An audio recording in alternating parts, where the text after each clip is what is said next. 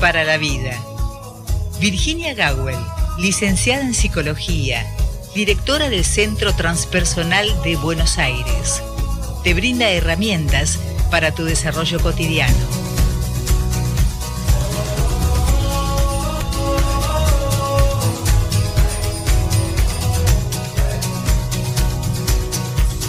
Y nuevamente aquí con el contacto semanal, el contacto telefónico y el contacto con la licenciada en psicología Virginia Gawel. Aquí estamos dispuestas como para poder abordar la temática propuesta para el día de hoy. Bien, Virginia, puedo darte el buen día. Buen día, Rosita. Eh, ¿Quieres que vayamos con el tema? Sí, sí, Rosita. Perfecto. ¿Qué es el complejo de inferioridad? ¿Cómo reconocerlo en nosotros mismos y en los demás? ¿Qué es el complejo de superioridad? Gracias Virginia, Rosita, Mario y a todo el plantel que hace posible este programa. Saludos desde Roma, Valeria. Valeria siempre firme en nuestras filas. Qué amor. Hola Valeria, gracias por tu pregunta me, encantaría, como hemos hablado mucho sobre la desvalorización de sí mismo, el, fin del autoodio, el, el autoamor, voy a hacer hincapié, porque no lo hemos hablado, en el complejo de superioridad. No obstante, no se puede mencionar el uno sin el otro, Rosita. La pregunta de Valeria me, mira, me remontó a un libro de quien acuña el, término complejo de superioridad, complejo de inferioridad, los términos, que es eh, más o menos para el año 1910, 1920, por ahí. Eh, o sea que hace, hace un rato de esto. Pero si bien cambian los tiempos mm, sociales, las costumbres y demás, no cambian las estructuras, los arquetipos, y los complejos nacen justamente de los arquetipos, es decir, de modos de comportarse del ser humano, de sentirse a sí mismo, de sentir a los demás, de relacionarse. O sea que lo que observó eh, Alfred Adler en aquel momento, que era amigo de Jung, discípulo de Freud, pero siguió su propia línea, existía para ese entonces, pero sigue existiendo y seguirá existiendo cuando nosotras, Rosita, estemos reencarnadas, andás a ver en qué, pero seguro que juntas, otra vez, y, en el futuro escuchen esta columna, modesta columna grabada con dificultades tecnológicas en 2023. Así que imagínate, para ese entonces va a ser todo mucho más simple. De manera que me gusta tu pregunta, Valeria, y, me parece oportuno, pertinente eh, tomarla y desarrollarla el, querido Adler, yo le tengo simpatía. Mira, voy a contar algo personal, perdón por la autorreferencia, y ni tiene que ver con la columna. Yo, para aquel entonces que recién empezaba la facultad, con muchísimo esfuerzo, me compré un libro de Adler. Yo no podía comprar libros. Yo cursé la universidad yendo a, bibliotecas porque no, no tenía posibilidad de comprar libros. Eh, entonces hacía resúmenes, pero este me lo compré y se llamaba El carácter neurótico para entender un muchachito del cual yo estaba enamorada, porque yo ya lo había diagnosticado en primer año, este debe tener una neurosis y leyendo este libro yo lo voy a poder curar. Así que bueno, valga aunque sea la acotación para decir que quienes nos sentimos inferiores por el complejo de inferioridad, que era muy notable en mi, en para aquel entonces, tratamos de mejorar la percepción de nosotros mismos, volviéndonos útiles excesivamente para los otros, volviéndonos intensamente útiles para el otro, lo cual no siempre es útil para el otro. Pero bueno, a falta de ser amados, tratamos de ser necesitados y es una gran desgracia. Así que si a alguien le pasa, rápido a procurar solucionar el tema. Rosita, ¿crees que vayamos por el por, por Adler y qué decía él y qué, qué nos pasa hoy con este complejo? Por supuesto que sí. Mira, lo que él decía es que no existe complejo de inferioridad sin uno de superioridad. O sea, el complejo de superioridad, que es sentirse por encima de los demás, está oscilante entre el complejo de inferioridad. Inferioridad, superioridad, superioridad, inferioridad. O sea que alguien que es evidentemente arrogante, desdeñoso, que mira por encima del hombro a los otros, necesariamente o es una persona con un trastorno de narcisista grave, digamos un psicópata eh, amalgamado con la sociedad, un psicópata que no es necesariamente un asesino serial, sino alguien con una personalidad psicopática más correctamente hablando. Y ahí el complejo de inferioridad queda abolido porque queda como solamente el narcisismo, eh, de principio a fin y por el resto de sus días, casi siempre. Pero en las personas que no tengan eso, que es una personalidad psicopática, eh, que es el resto, la gran mayoría, solemos oscilar entre un sentimiento de ser superiores hacia otro de ser inferiores. Imaginemos un péndulo como el que yo usaba cuando hacía hipnosis clínica. Yo suelo usarlo en las conferencias o en las clases visuales.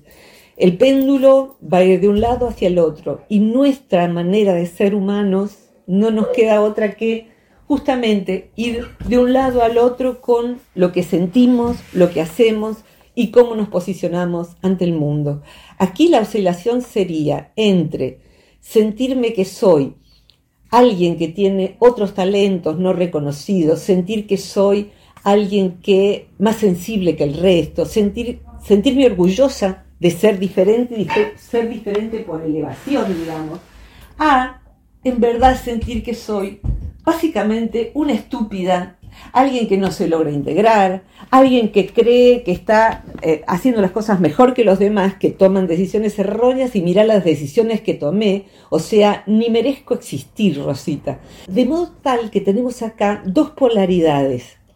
Y en Oriente, en la psicología de Oriente, se señala muy insistentemente o, repetidamente, más que insistentemente, en que en este plano en que somos humanitos, no queda otra más que la dualidad. En nuestra esencia la dualidad está resuelta, pero afuera vamos oscilando eh, entre una autoestima, palabra que detesto, búsquenla si quieren en alguna otra columna, entre una autoestima elevada que podría aplicar a esta, esta, esta, figura y una autoestima por el piso. O sea, una sale de la peluquería, lugar que yo no piso jamás, como bien sabes, no, no soporto estar sentada tanto tiempo. Una sale toda luqueada de la peluquería y algún mal comentario de alguien, ¿qué te hiciste en el pelo? Hace que el complejo de superioridad ruede por el piso hacia el lugar más bajo del terreno. O sea, son, las dos son estructuras muy desgraciadas y muy frágiles. Ni el complejo de superioridad es de alguien que esté seguro de sí, ni el de inferioridad es alguien que esté ubicado en la modestia. Acá encontré un, decir de, Adler para que luego tomes vos la posta. Dice, quien no siente la inferioridad no precisa exhibir su superioridad. Quien no siente la inferioridad no precisa exhibir su superioridad. O sea que si exhibo mi superioridad es que me siento gusanoide. Podemos inaugurar esa palabra con forma de, gusano, eh, calidad de gusano. ¿Por qué gusano? Vuelvo, quien no siente la inferioridad no precisa exhibir su superioridad. Y por otro lado, quien ya es realmente superior será así percibido por los demás sin necesidad de requerirlo. O sea, ¿hay gente superior? Por supuesto que sí. Hay gente más talentosa que cualquiera de nosotros en cualquier otra área. Y posiblemente nosotros somos más talentosos en cosas que ni sabemos que lo somos. Hay gente que es talentosa para manejarse con las emociones, para poder poner límites. Y son talentos. Y en eso esa persona es superior a mí. Es más, reconocer que un animal puede ser superior a mí puede ser una, un gran, una gran disposición a aprender.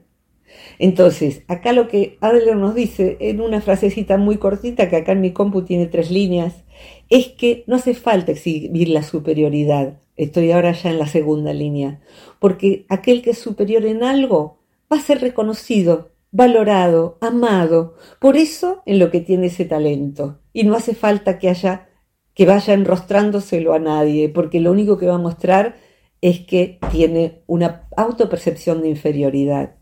Rosita. Y uno se queda pensando, ¿no? ¿Qué, ocurre, por ejemplo, en el caso que vos decías, eh, sale de la peluquería toda luqueada, se cree que sale divina, bueno, se cree porque a lo mejor esa es la percepción que tiene esa persona y se encuentra con la reprobación irónica de alguien que la ve y le dice, ¿qué te hiciste en el pelo? Pero eh, está en nosotros poder responder, a mí me gusta, ¿cuál es el problema? sí, sí, y además, si alguien se sintiera seguro de sí, cuanto más reprobaciones encontrase por el camino, más fortalecería quizás el decir, a mí me gusta esto. Ha sido, eh, no porque sea superior o inferior, pero en el, en el no caerle bien a, determinada gente y ser criticada al respecto, nos pasaba a los vegetarianos que hace 40 años que no comemos animales. Eh, a mí, yo como con quien come en mi mesa, o sea, no pongo un animal matado en mi mesa, pero si hay, si alguien come carne, es su problema o no problema, es su alimentación. Pero hoy en día nadie me dice nada en ninguna parte porque es muy común lo vegetariano y lo vegano. Pero en aquel momento eras recibir de todas partes burlas, reprobaciones o de que te la das porque te crees más buena porque no matas animales, Y la verdad a mí nunca me hizo dudar sobre mi elección. Mi, plato, sobre mi plato decido yo. Mi plato me lo como yo. Así que eh, nada, eh, nunca pensé en cambiar la alimentación y me parece que los que éramos vegetarianos en aquel momento lo seguimos siendo y hoy en día ya no es algo mirado con desdén. Pero cuando uno está convencido de algo, por un ideal, por una estética, va a seguir por ahí, va a seguir por ahí. De manera tal que ahí podemos tener o una persona muy obstinada, o una persona que le gusta llevar la contra y se siente superior por llevarla, o una persona segura de aquello que está eligiendo para su vida. La tercera bendita sea, la terca a trabajar la terquedad y la que anda por allá arriba ya vamos a hablar. Y cualquiera de nosotros puede andar por allá arriba. Yo no sé si vos, pero cualquiera. Eh, así que está bueno saber qué es el complejo de superioridad, inclusive en las áreas que refieren a la espiritualidad. Así que en un ratito vamos a eso. Rosita, ¿querías decir algo más sobre esta, esta cosa? No, por ahora simplemente que eh, nos dicen desde Santa Fe que se escucha, se entiende, se escucha algo raro, pero que se comprende perfectamente lo que estás diciendo. Es que yo soy rara, lo siento.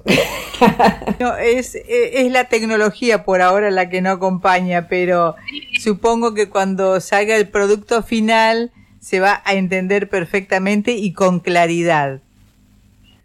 Tenemos por ahí una columna sobre complejo de inadecuación esencial que a quien le interese este tema le puede venir bien. La googlean y la encuentran o Spotify. Y por ahí anda algún meme en donde dice, sos rara, ¿eh? Y la respuesta es, muchas gracias. Eso es una persona que, si lo dice de corazón, ha encontrado el punto medio entre la oscilación. La desgracia aquí es la oscilación y quedarse largo rato en cualquiera de las dos instancias. Quedarse en lo inferior ya lo hemos hablado muchas veces, como decía, pero me gustaría quedarme un poquito en el complejo de superioridad, eh, Rosita. Son dos complejos que implican dos tipos de comportamiento diferente. ¿Cómo, ¿Cómo se manifiesta la persona que tiene un complejo de superioridad? va a tener conductas en donde se refleje el querer irradiar una visión de sí mismo exageradamente positiva sobre su valor, sobre sus habilidades, eh, genera expectativas muy altas eh, y él las tiene o ella las tiene respecto de sus propios logros.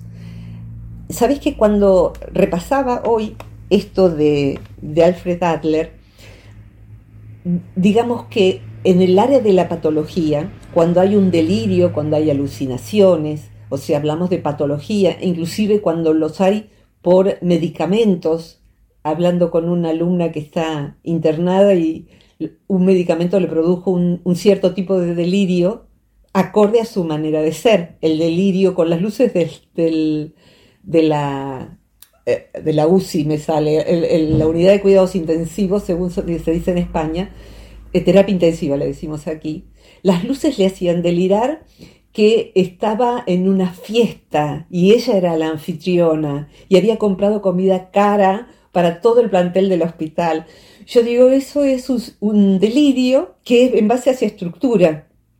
Algunos meses atrás, en una noche de mucha fiebre y poco oxígeno, yo deliraba, eh, según mi hermano, que era quien me cuidaba, con que hablaba cosas de trabajo, daba conferencias. Así que si me ven dando conferencias, pregunten qué tal está mi temperatura.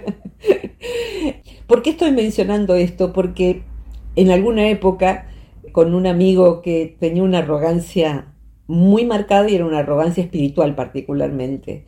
Entraba y salía de procesos psicóticos producidos por consumo de sustancias y bueno, me ha tocado visitas eh, a una internación psiquiátrica y yo oficiaba medio de criterio de realidad de esta persona y en ese momento no estaba con delirio, me dice, yo, yo tengo esta tarde una, una reunión con el presidente de la nación. ¿Eso es delirio o es criterio de realidad? Porque lo que vos me digas es, entonces digo, no, lo siento, es un delirio. El delirio, la patología de la persona que va extremando este sentimiento de estar por encima de, en sus sueños, porque delirios no todos tenemos, pero sueños sí, soñaba repetidamente esta persona, pero además cualquier persona que tenga un complejo de, superioridad muy marcado, sueña con personas célebres. O sea que es amigo de personas célebres, se encuentra con personas célebres, se codea con personas célebres, se manifiesta, diría Jung, de manera exagerada en sus sueños, su propensión para que la vea. Podría en un sueño también manifestarse de un modo contrario, o sea que es un indigente en la calle y nadie le da de comer. Entonces el inconsciente le muestra su conducta habitual por oposición. Lo que querría subrayar aquí, antes de seguir con, con las características del complejo de superioridad, y acá nos cabe a todos. Un día me di cuenta, Rosita, de que si uno observa eh, y de esto se trata buena parte de la psicología transpersonal, aprender a autoobservarse. Es todo un arte y es bien complejo aprenderlo. Por eso me encanta compartir esto que para mí desde los 19 años, y hoy tengo 61, es como el pilar del trabajo sobre sí. Cuando uno puede observarse y está infeliz, casi siempre, casi siempre, si lo estamos autofabricando, es que nos estamos comparando o estamos comparando lo que estamos viviendo con algo que no es lo que debería ser. Estamos comparando el día que es respecto del que hubiéramos esperado, el clima con otro que sería mejor que fuese, el tránsito, la comida que nos sirvieron. Eh, para quienes nos gusta cocinar, qué triste que es servir una comida y, y que alguien, el homenajeado o la homenajeada, diga, está riquísimo, me gusta más con tal cosa. Y por ahí estuvimos cocinando mucho tiempo, con mucho esfuerzo y poco, poca, poca disponibilidad de horarios para hacerlo. Entonces, no puede disfrutar la persona lo que hay porque la compara con otra cosa que no hay. El, el, núcleo de sufrimiento de estos dos complejos es la comparación. Compararse con los demás nos pone mecánica, automáticamente, por encima o por debajo, todo el tiempo. Entonces oscila nuestra autopercepción y con eso nuestras emociones, de desgracia en desgracia. Si me siento superior estoy en una desgracia y si me siento inferior estoy en otra. Los dos tienen como mecanismo la comparación, de manera tal que compararse la verdad que no tiene ninguna utilidad más que para ver si puedo desarrollar algún talento, porque nos va a llevar, y el que tenga ganas de profundizar en esto, hemos hecho columnas sobre la envidia. Entonces, el que tiene complejo de inferioridad o está oscilando por allí, va a tener envidia de los que tienen talentos mejor desarrollados según su comparación de ese momento que él mismo o que tiene talentos que él no tenga. Y la verdad, cuando somos felices, admiramos al que tenga talentos que nosotros no, en vez de envidiarlo. Y si hay envidia, la miramos y le sentimos compasión, esa envidiecita que anda dando vueltas dentro nuestro. Y cuando nos damos cuenta de que estamos en un lugar de superioridad, hacemos memoria de todo lo que no sabemos y nos bajamos de allá arriba.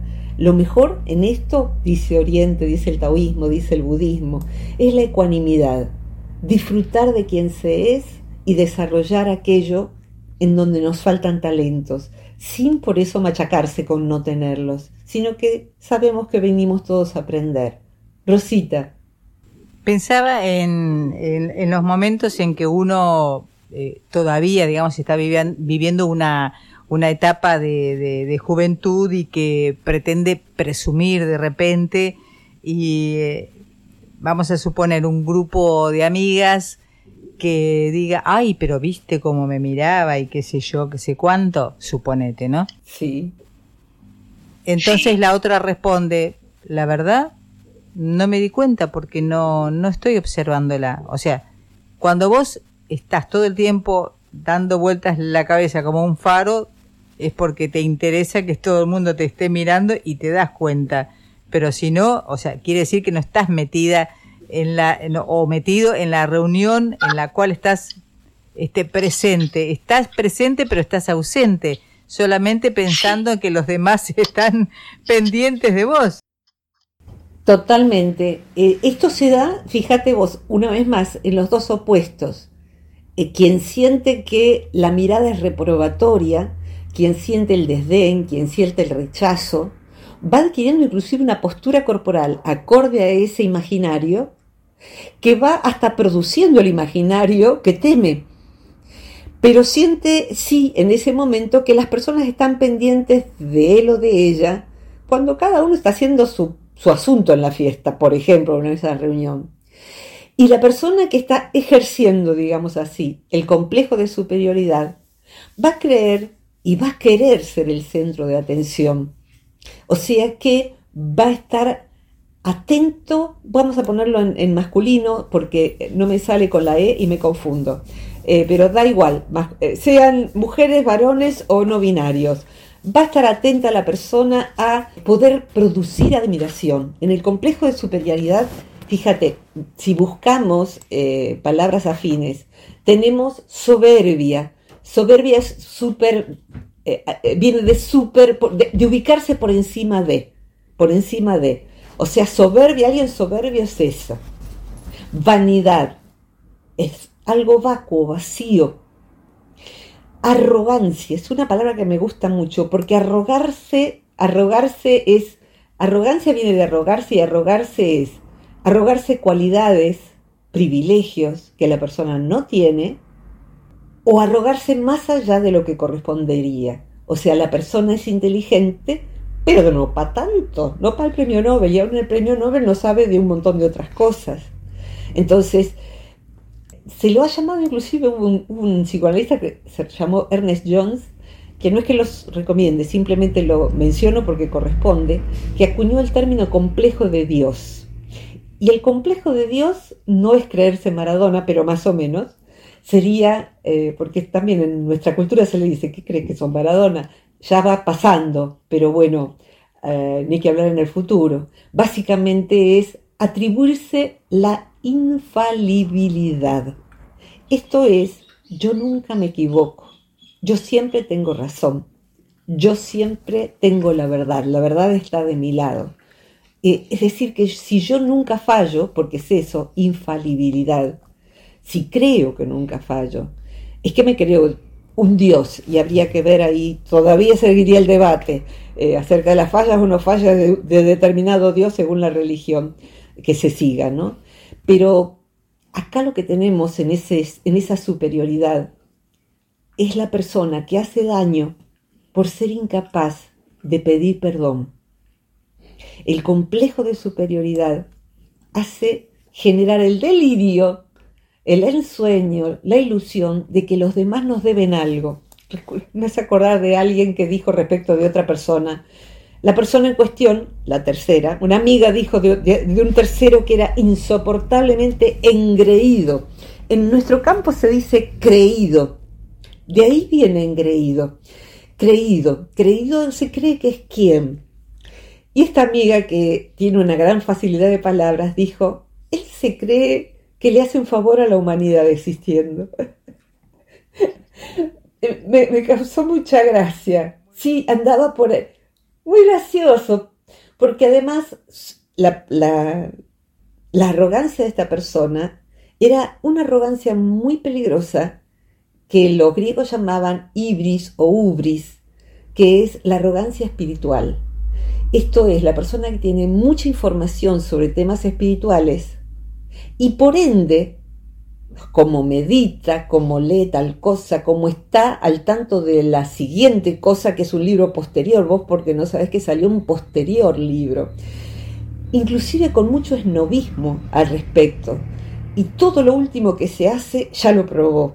Y está por encima de lo que el otro modestamente está haciendo. O sea que yo ya no voy con la meditación, ahora pruebo las microdosis de sustancias psicodélicas. Y ahí va con el esnovismo atrás de las nuevas tendencias. Pobre persona. Y ojalá nunca me toque serlo yo, porque cuando veo algo parecido, fumigo eso dentro de mí. Porque la, problemática de alguien que espiritualmente, evolutivamente, cree estar por encima de los demás, es que cree que ha llegado hacia donde es necesario ir. ¿Y por qué alguien va a querer ir a donde siente que ya llegó? O sea, la persona espiritualmente eh, arrogante lo que está teniendo es un problema muy serio, porque da por, por terminada su evolución. Tuve un paciente hace mucho tiempo, era un varón, que estaba encantadísimo de que de haber ido a que le leyeran los registros akáshicos. No lo recomiendo definitivamente. Y discúlpenme si creen en esto, pero creo que genera mucha confusión se supone que quien lee los registros, nada menos y nada más, ingresa a todas las historias del alma de esa persona, a sus distintas encarnaciones, al contacto con sus guías, y me parece que es muy pretencioso eh, algo tan complejo. No conozco a nadie que yo respete como maestría que ande leyendo todo eso en la vida de nadie. Pero bueno, la persona en cuestión le había dicho que esta era su última encarnación porque había encontrado la sabiduría. Y yo digo, qué hago con este paciente? Santo cielo. Más que mm, ayudarle a hacerle ver que no tenía tanta sabiduría porque estaba cometiendo cosas muy graves en su vida. Y más graves las iba a seguir cometiendo si pensaba que tenía razón en su punto de vista. Entonces, en el complejo de superioridad, la gran medicina suele ser la vida que le saca la alfombra a uno y se cae detrás de Rosita. Esa es la gran medicina que da la vida. Rosita.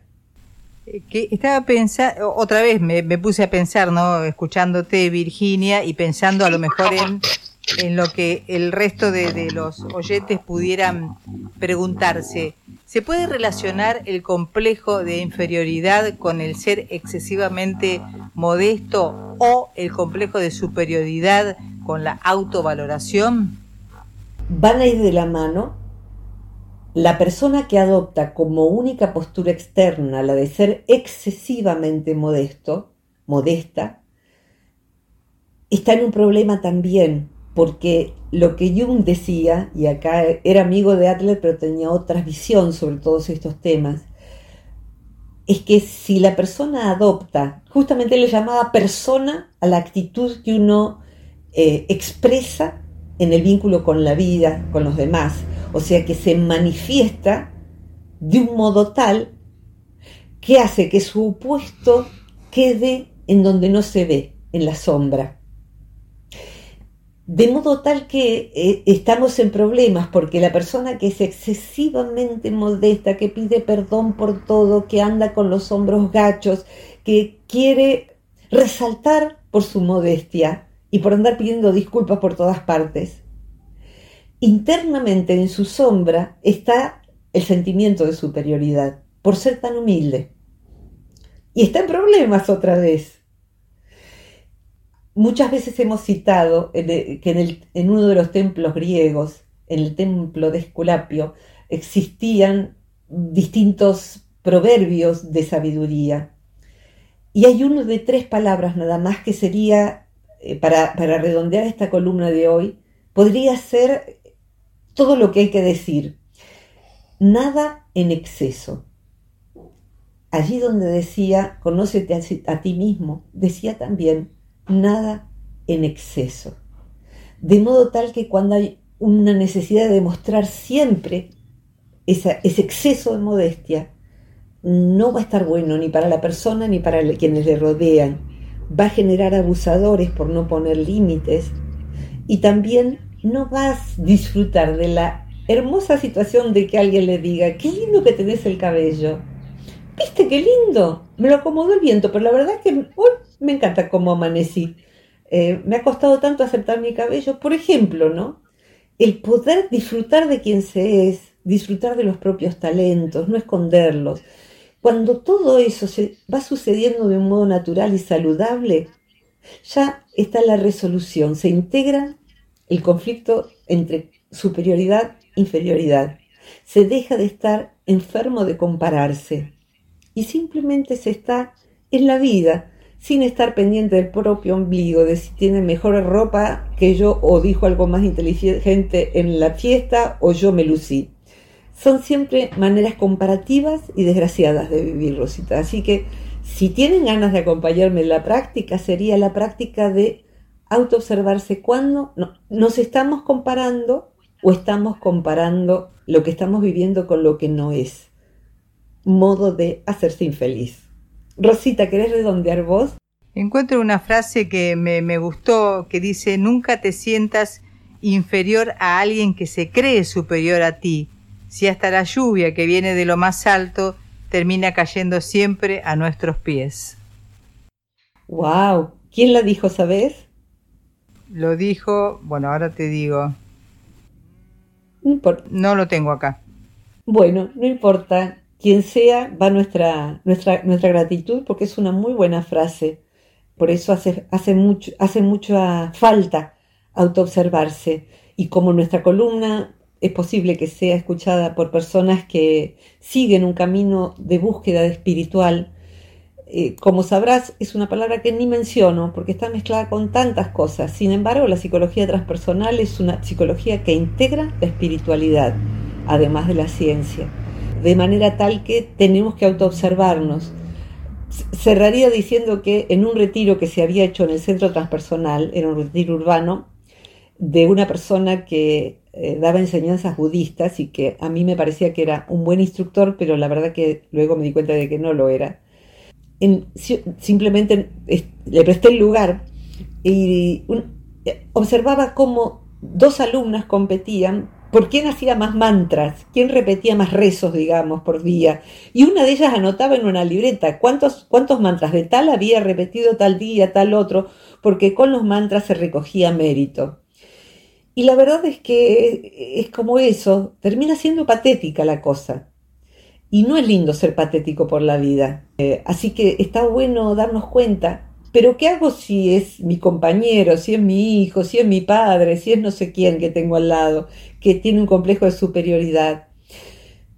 No se puede hacer mucha cosa, la vida se ocupa de eso. A veces sí, a lo mejor le, puede servir escuchar esta columna y observar si le sirve en algo y a lo mejor nos podemos dar cuenta de que nosotros también nos ponemos por debajo, u oscilamos, como decía Adler. De modo tal que, bueno, eh, a quien le sirva alguna porcioncita de todo esto que hemos compartido en este rato, ojalá Valeria te sirva para, para desarrollar tu propio pensamiento y tu indagación. Te agradezco la pregunta y te mando siempre un abrazo agradecido hacia Roma. Y bueno, Rosita, gracias a vos, gracias a todos los que van poniendo su propio comentario. Quienes llegaron en las redes sociales hasta aquí, estaría buenísimo que compartan abajo en la sección de comentarios sus propias observaciones sobre esto, sobre todo acerca de la propia persona. Alguien puede poner, tengo un jefe que es tal cual describiste el complejo de superioridad. Bueno, pueden ponerlo también, pero la propia indagación siempre ayuda a que aprendamos todos de todos. Rosita, Me despido con esto entonces. Virginia, eh, bueno, llegamos al, final de, esta columna de hoy un poco accidentada, pero eh, salió bien, eh, se escuchó los conceptos muy claros, lo cual quiero agradecer infinitamente por, por, por esta manera tan clara de, abordar cada temática y tan ilustrativa por otra parte. Así que gracias Virginia. Yo me encargo de recordar a los oyentes que si quieren postular temáticas o inquietudes, que lo hagan al más 549 2323 52 64 97.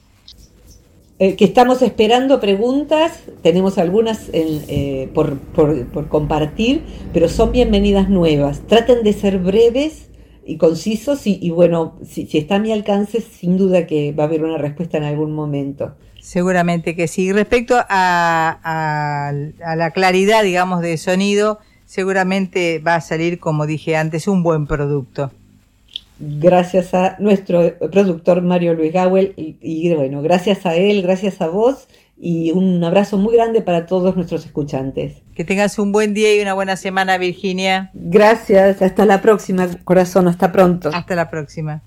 Virginia Gawel acompañándonos como todas las semanas en esta columna eh, cuya temática fue propuesta por Valeria desde Roma.